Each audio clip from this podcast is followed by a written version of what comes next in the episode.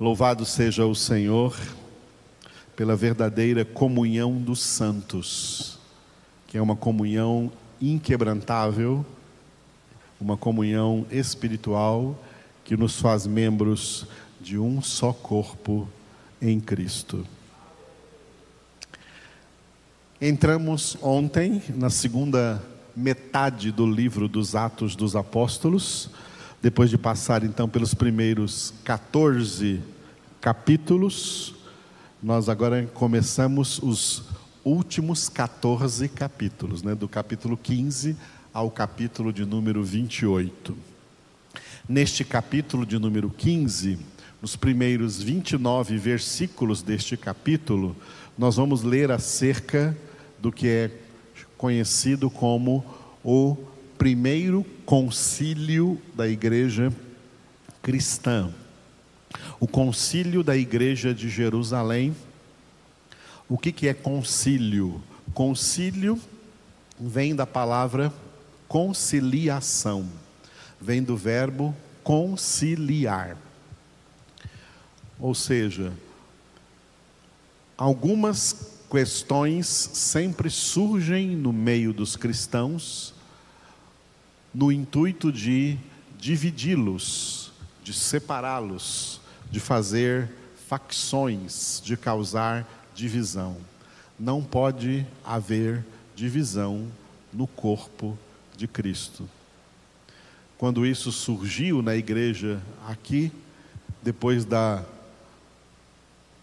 primeira viagem missionária do apóstolo Paulo com Barnabé, e o crescimento numérico de gentios, pessoas que nunca foram de Israel e nunca foram judeus, e cresceram o número, cresceu o número dos convertidos ao cristianismo dentre os gentios, os cristãos convertidos do judaísmo quiseram, sem sabedoria de Deus, impor a estes gentios convertidos a Cristo, costumes judaicos, inclusive a circuncisão.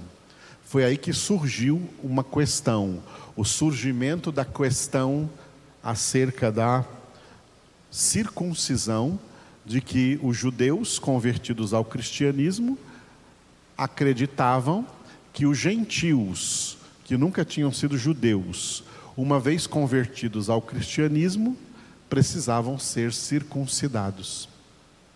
A circuncisão fez parte da antiga aliança, ela não faz parte da nova aliança. Assim como muitas coisas, muitos elementos faziam parte da antiga aliança, não fazem parte mais da nova aliança.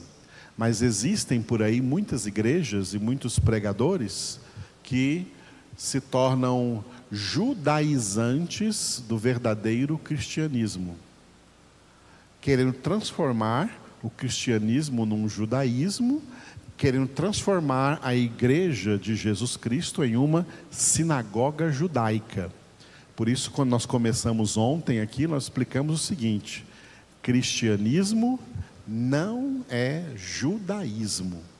E cristianismo não pode ser transformado em judaísmo.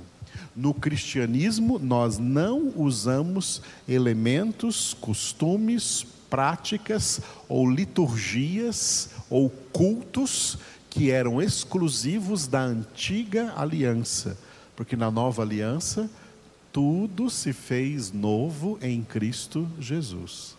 Nós somos de Cristo e temos que agir de acordo com o ensinamento do Novo Testamento e à luz do Novo Testamento, enxergar no Antigo Testamento coisas que eram exclusivas para aquele tempo, para o povo de Deus daquela aliança e que não faz parte para nós aqui da nova aliança.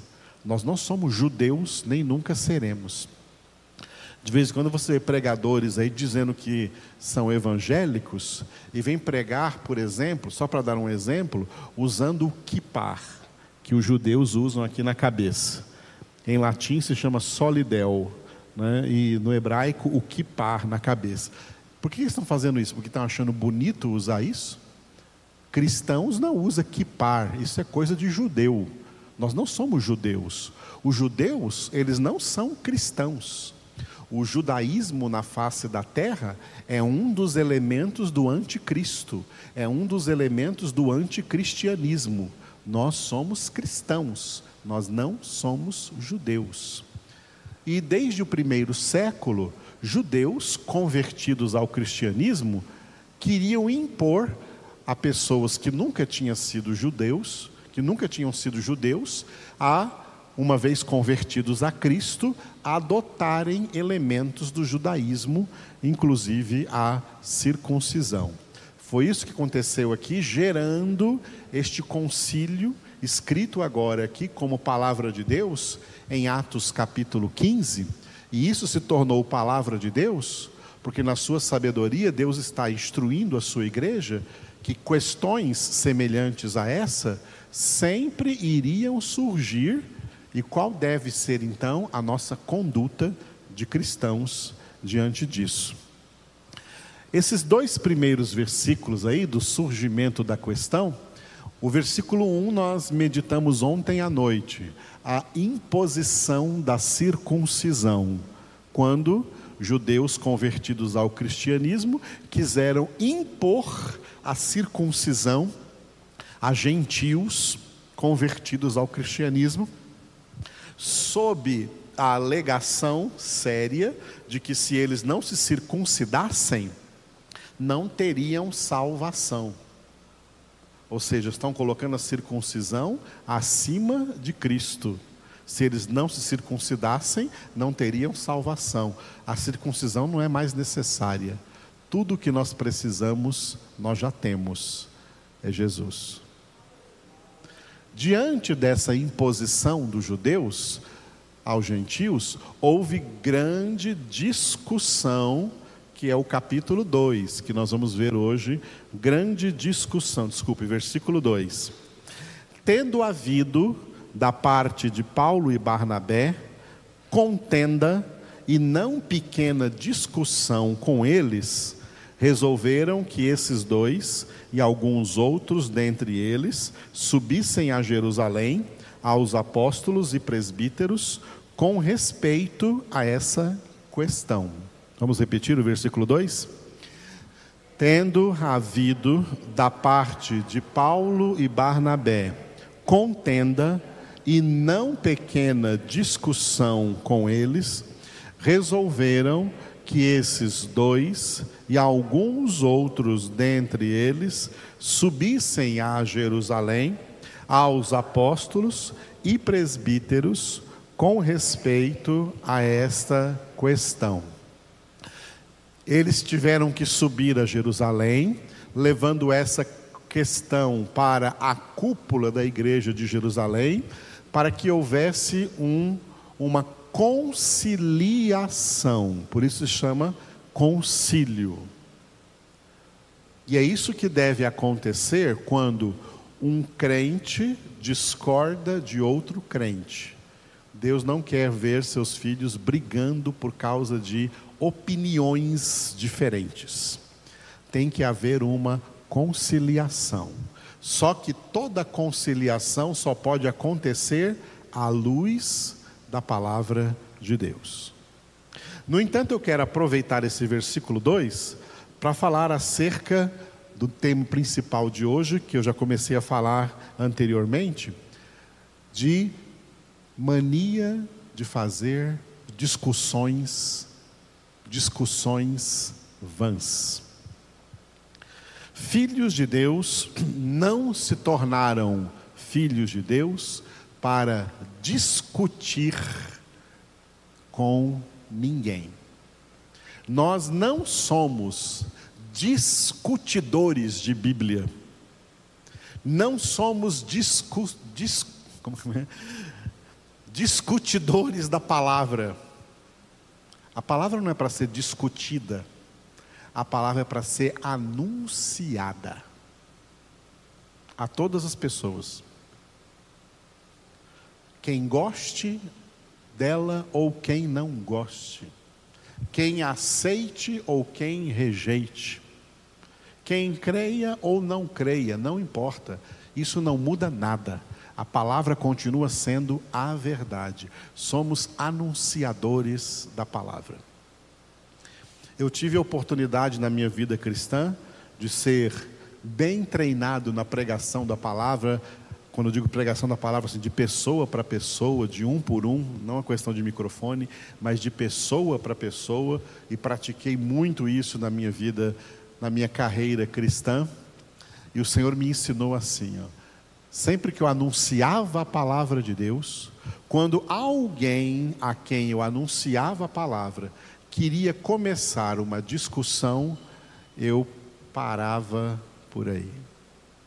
Oh, meu querido, você está levantando uma discussão e eu não vou participar dessa discussão porque eu não sou um discutidor da palavra, eu sou um anunciador da palavra para você. Parou por aí. Não caia na tentação de entrar em discussão por causa de ideias, por causa de coisas. Nós somos anunciadores. Jesus mandou, Jesus ordenou que nós anunciemos o Evangelho e ele disse: Olha, quem vos ouve, a mim ouve, quem vos rejeita, a mim rejeita. O apóstolo Paulo teve uma, aliás, duas, né?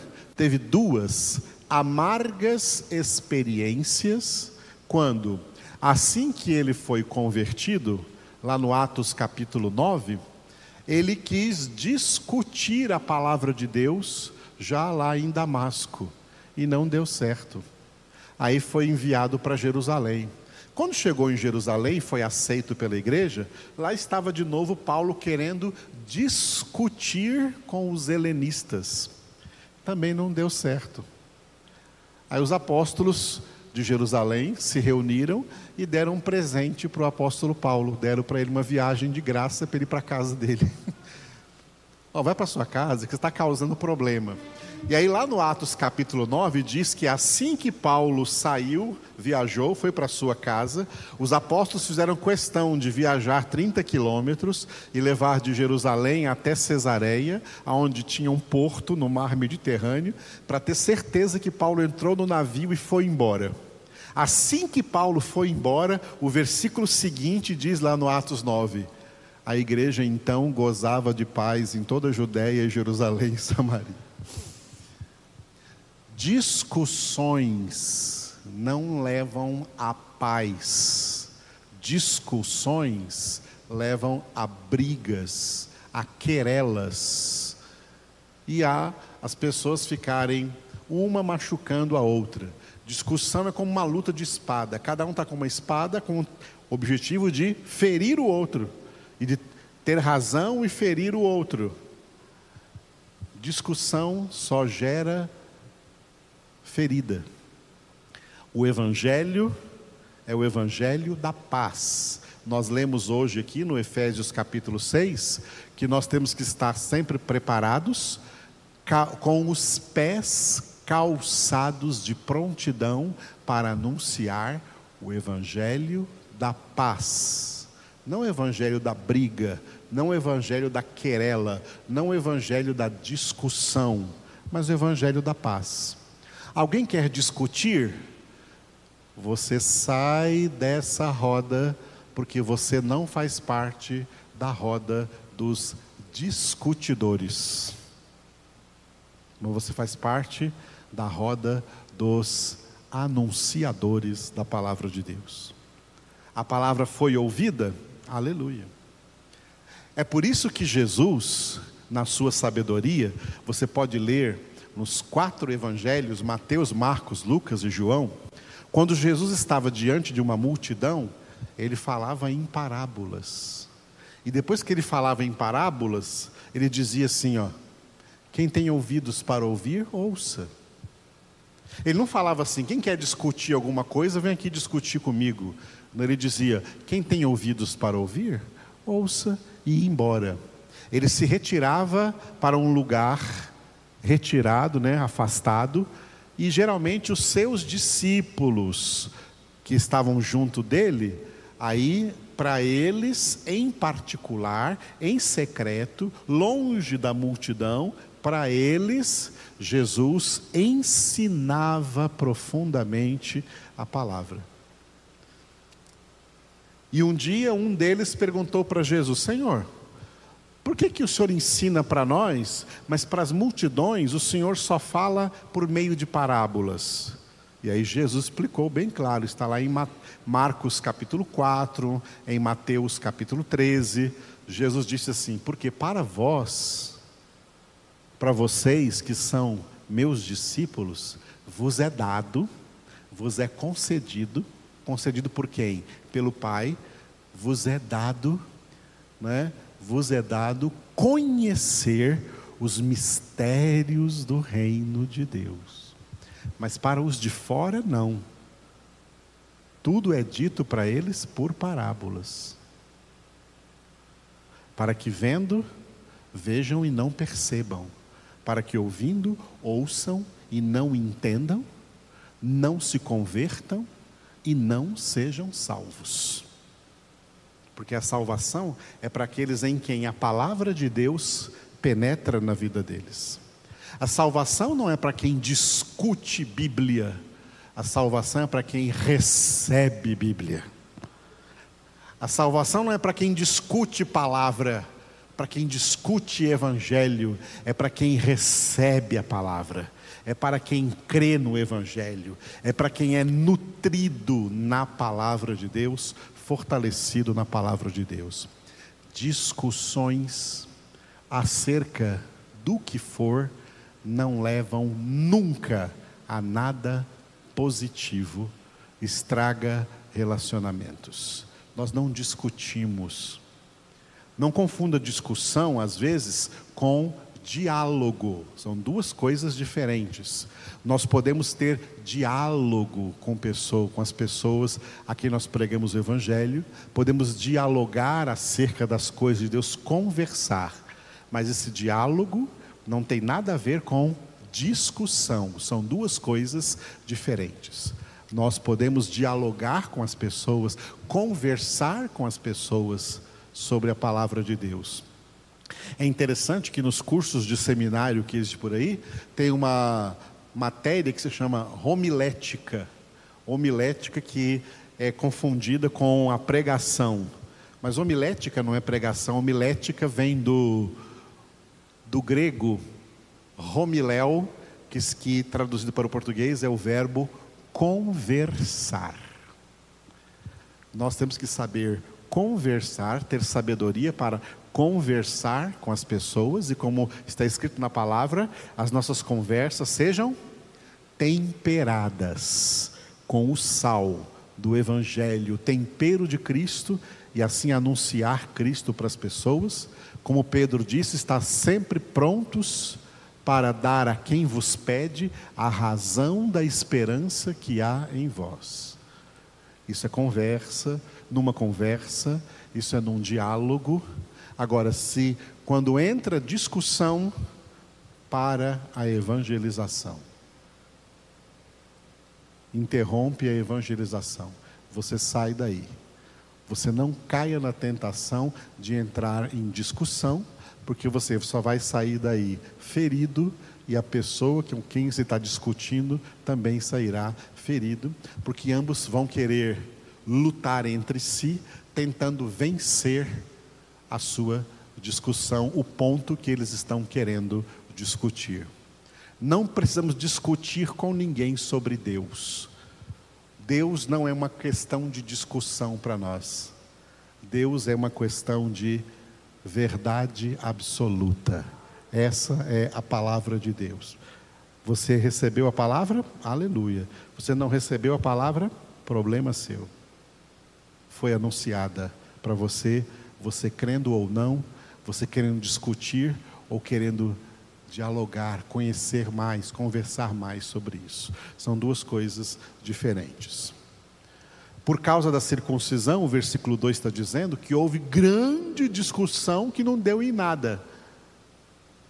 E por isso foi necessário que Paulo e Barnabé, com uma equipe aí, viajasse para Jerusalém para que todo mundo junto tivesse um diálogo, uma conversa, uma conciliação sobre aquele determinado assunto à luz da palavra de Deus. Amém? A palavra de Deus nos ensina tudo o que nós precisamos saber.